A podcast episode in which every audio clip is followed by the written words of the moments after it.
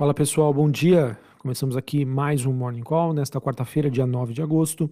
Eu sou Felipe Vilegas, estrategista de ações da Genial Investimentos. Bom, pessoal, para esta quarta-feira, destaque para as bolsas europeias e futuros norte-americanos que estão ensaiando um movimento de recuperação, impulsionado aí pela recuperação principalmente do setor bancário na Itália. Além disso, né, a cautela com China prevalece, afinal o gigante asiático aí teve uma deflação no mês de julho, com os índices anuais de preços ao consumidor e ao produtor caindo juntos pela primeira vez desde novembro de 2020. Então, para falar um pouquinho mais sobre esta quarta-feira, nós temos a Bolsa de Londres subindo 0,82, Paris alta de 1,19, Frankfurt na Alemanha alta de 1,06. Futuros norte-americanos S&P subindo 0,30, Dow Jones subindo 0,23 e a Nasdaq subindo também 0,30. Falando especificamente sobre as bolsas europeias, né, a razão para esse otimismo, como já disse anteriormente, recai aí sobre o governo italiano, em que ele propôs né, um novo imposto voltado para os bancos, que gerou uma preocupação inicial, mas ao mesmo tempo o governo garantiu que esse imposto vai ter um impacto limitado. Tá? No caso, ele não vai exceder 0,1% dos ativos totais de um banco. Isso acabou trazendo aí um certo alívio para os investidores que temiam que essa medida pudesse prejudicar significativamente o setor bancário italiano e, obviamente, que isso acabou contaminando todo o setor bancário envolvendo os países europeus.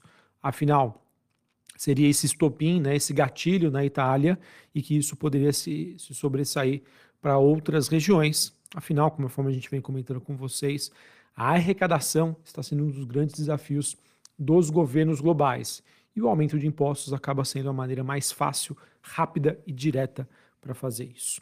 É, ao mesmo tempo, pessoal, é, o investidor em Nova York, apesar do movimento positivo, é, digamos que uh, o investidor está num tom mais de cautela, né, evitando as grandes movimentações, já que amanhã, quinta-feira, teremos aí o famoso CPI, dado de inflação ao consumidor nos Estados Unidos.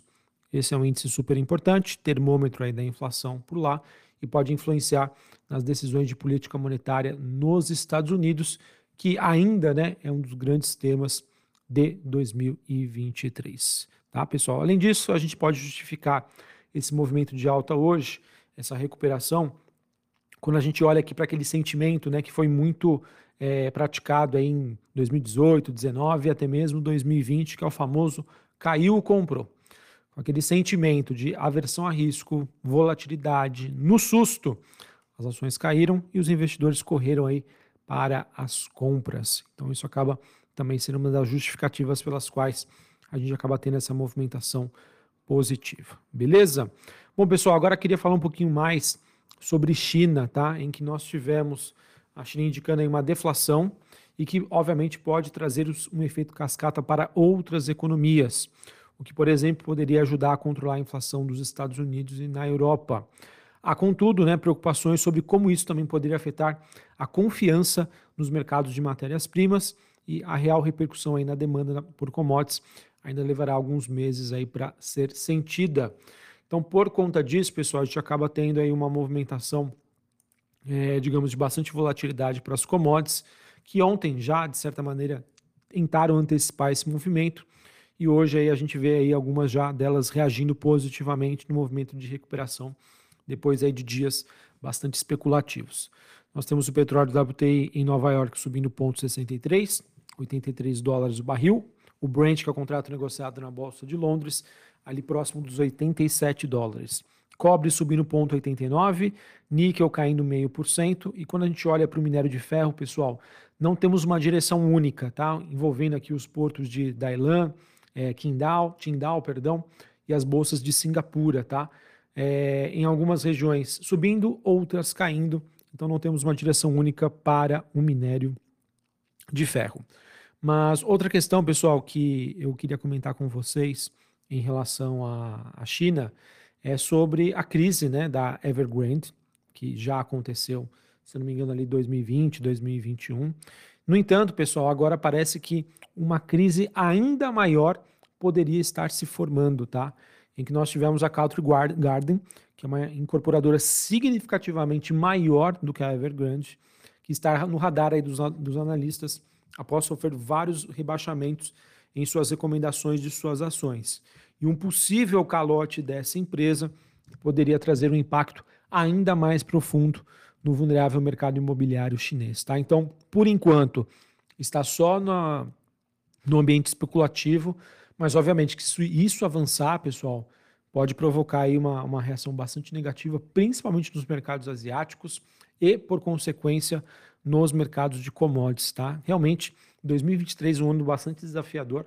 Cogitamos em julho né, um movimento de recuperação das commodities, impulsionado pela expectativa de desvalorização do dólar, algo que não aconteceu, e agora essa situação aí na China acaba gerando essa pressão adicional. Beleza? Então, vamos ficar acompanhando, pessoal. Por enquanto, o mercado segue bastante volátil. China, mais uma vez, aí sendo uma preocupação, e isso, obviamente, que vai impactar aí diretamente é, os mercados de commodities e os países que têm maior correlação com ela. No caso, pessoal, o Brasil, é, em termos de efeito, a gente já vem acompanhando movimentação de queda da Bolsa Brasileira, ao mesmo tempo que nós temos o quê? Um fluxo de saída muito grande aí nos últimos dias por parte do investidor estrangeiro.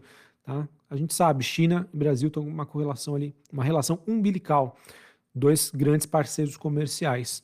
Será que o investidor nessa antecipação desse sentimento sobre China já está fazendo as suas movimentações aqui no Brasil, é algo que a gente tem que tomar cuidado e ficar atentos. Bom, falando sobre Brasil, pessoal, expectativa para hoje, às 9 horas da manhã, que sejam divulgadas o volume de vendas no varejo no mês de junho, em que a expectativa é que é, apresente alguns sinais de recuperação. Espera-se uma alta leve de 0,07, quando comparada no mês contra mês, e uma queda aí de 1% no ano contra ano, tá?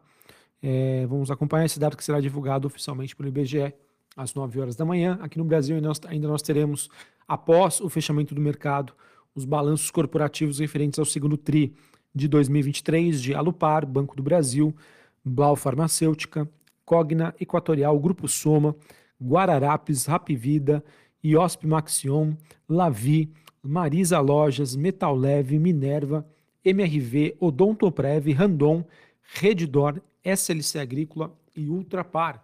Diversas empresas vão divulgar os seus dados de balanço e amanhã agenda mais lotada ainda. Então fiquem atentos se você gosta de, de acompanhar a temporada de balanços. Uma semana realmente lotada de resultados. Bom, para encerrar aqui falando sobre o noticiário corporativo, nós tivemos aí o processo de privatização da Copel com captação de 5,2 bilhões de reais fazendo com que aconteça uma redução da participação do governo do Paraná em suas ações ON, que era de 70% e passou para menos de 50%. Essa oferta que foi precificada a 8,25 e no caso já está sendo considerada aí uma das maiores do ano e segue a tendência de recentes privatizações. Importante dizer que São Paulo já também está no radar, considerando a privatização da Sabesp. Também tivemos o CEO da Petrobras, Jean Paul Prats, e o CFO, o Sérgio Caetano Leite, eles que estão discutindo com o presidente boliviano, exatamente, presidente boliviano Luiz Arce, sobre possíveis alianças e projetos em gás, fertilizantes, transição energética, entre outros. Prates destacou o interesse no gás boliviano. Pessoal, vocês já conhecem essa história, ela não termina bem e acredito que isso acabe tendo uma repercussão ainda mais negativa nas ações da companhia. Por fim, a gente teve a Lormont Participações, ela disse que vai comprar 100% das ações da Aliança Saúde, a antiga Aliar, através de uma OPA, devido à alienação do controle. A oferta então cobre as ações vendidas no leilão, totalizando até 44 milhões de ações da Aliança. Beleza? Bom, pessoal, então era isso que eu tinha para passar para vocês. A princípio, nós temos aí um dia positivo, tá? Acabei não comentando aqui, mas VIX, que é aquele índice do medo, caindo quase 2%, voltando para a faixa de 15 pontos. Dólar Index DXY tendo um dia de desvalorização, caindo 0,12. Taxa de juros de 10 anos nos Estados Unidos subindo hoje mais uma vez, alta aí de 4,03. Então temos um dia positivo, um dia de recuperação, depois de um susto aí que os mercados levaram ontem e que levaram aí ao movimento de uma reação negativa. Então alta hoje, mas aquilo, pessoal, China no radar, tá? China, mais uma vez, sendo uma preocupação. Olhando aí para a questão envolvendo a deflação, mostrando que a sua economia segue bastante fragilizada. E agora acende uma luz amarela de olho aí no setor imobiliário na China. em que a, a Country Garden, uma das maiores incorporadoras por lá, sofrendo aí diversos rebaixamentos e o mercado pode ficar mais receoso em torno de um calote.